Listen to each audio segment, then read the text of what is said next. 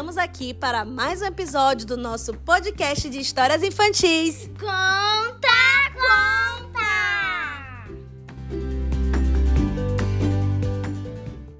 E o episódio de hoje é um livro da Elvira Vigna, com ilustrações de Supa e da editora Positivo. Esse livro se chama Problemas com cachorro?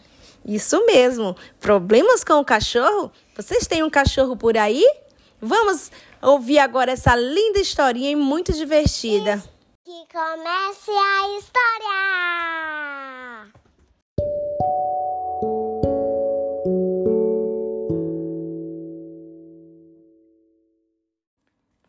Era uma vez um lugar lá longe onde morava um menininho. Esse menininho tinha um problema. Já sei qual é o problema, diria seu pai. Se seu pai estivesse escutando, escutando essa história, né? O problema dele é que ele fica inventando que seu cachorro fala e cachorro não fala.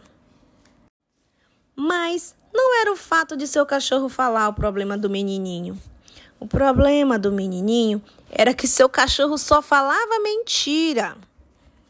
Ontem eu fui fazer xixi no jardim e olha o que eu vi pertinho de mim: uma formiga gigante. Ela carregava meus três pontos de exclamação e aquela sua estante do porão. Quando fui fazer a pontaria, ela já estava bem distante. Melhor ficasse ali e se afogaria. Um xixi que afogava a formiga gigante. Puxa! E a mentira do marciano? Como era boa também. Altas horas e o galo lá fora. Não tuge nem muge. É quando bem ali naquela curva me surge um marciano de guarda-chuva.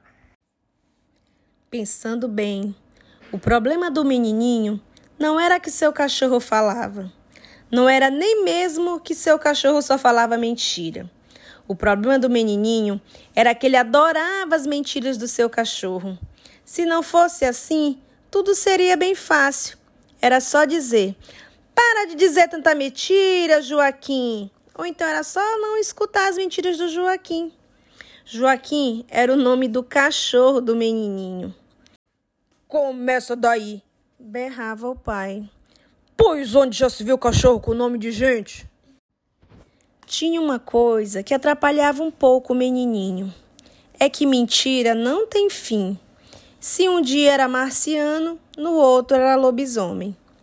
E quem inventa lobisomem, inventa também trem vivo, aranha desse tamanho, árvore de chocolate, caverna de queijo suíço.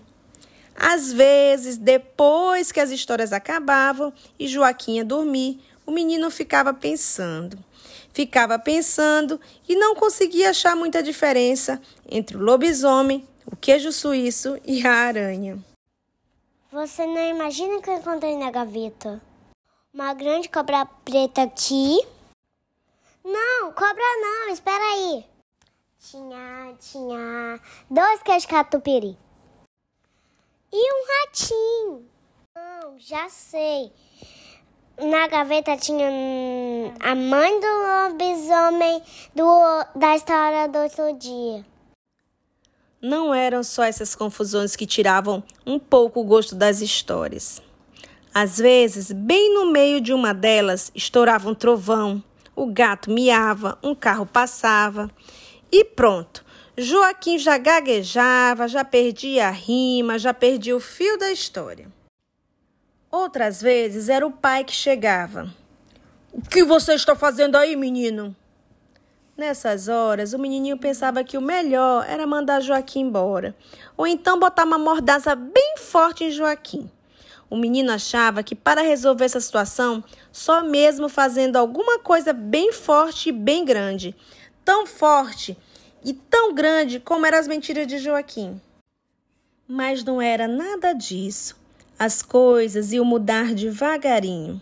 Num dia, a história já tinha começado quando um passarinho pousou na janela. Joaquim foi quem viu primeiro as orelhas em pé. No outro dia, foi o vento forte. E os dois pararam a história para ver as folhas caírem. Mas um tempo se passou quando, no meio de uma rima muito difícil, veio um ratinho. Joaquim avisou o menininho e lá foram os dois caçar o ratinho. Aos poucos, muito aos poucos, o menino foi vendo que Joaquim já não precisava mais contar suas histórias. Suas orelhas, o rabinho, as patas, seu nariz, ele inteiro mostrava onde as histórias estavam acontecendo. E foi aí que o menino ficou sabendo do sapo colorido que morava no quintal, do biscoito gigante caído atrás do armário, do ninho escondido, de tudo. Não existe sapo tão colorido assim, e o biscoito também não era tão grande. O pai ainda interrompia de vez em quando.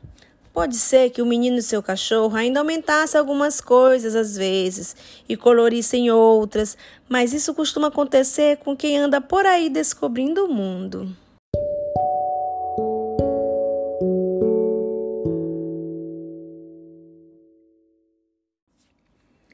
E aí, gostaram dessa história?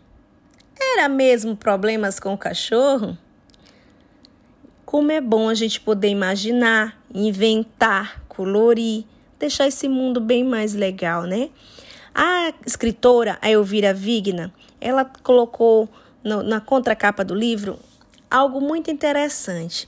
Ela diz que, na verdade, esse livro fala da vida dela, de como é essa coisa de ficar inventando história, desenho, e que ela escreveu nesse livro que ela aprendeu, que é muito bom inventar, que sem inventar a vida fica muito chata. Até mesmo a vida dela.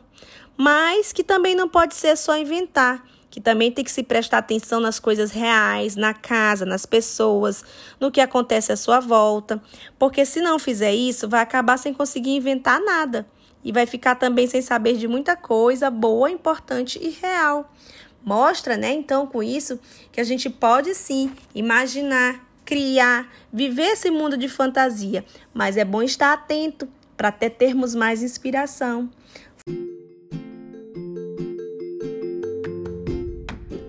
A história acabou.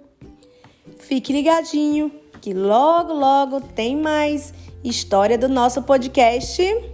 Contar, contar.